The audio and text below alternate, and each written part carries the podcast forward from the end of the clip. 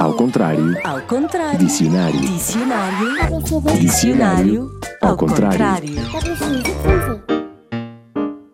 Hum, vamos lá começar com este dicionário ao contrário. Vamos lá ver se consegues descobrir a palavra em que eu estou a pensar. Hum, é um quadro com vários números. Pode ter uma ou várias folhas. Há quem goste deles mais pequenos para usar dentro da carteira, como se fosse um pequeno postal. Há quem goste de fazer uns especiais e coloque fotografias em cada folha dos amigos, dos filhos, para decorar cada um desses quadros.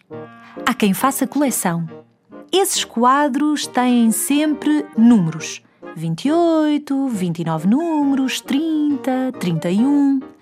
Se estiverem completos, juntam 12 quadros com números. Ajudam-nos muito para sabermos a quantas andamos.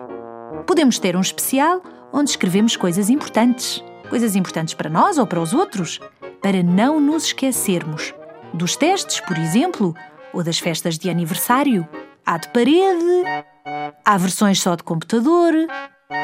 Nesses quadros estão indicadas, muitas vezes, as fases da Lua, para sabermos se estamos num quarto crescente, numa lua cheia, num quarto minguante, numa lua nova.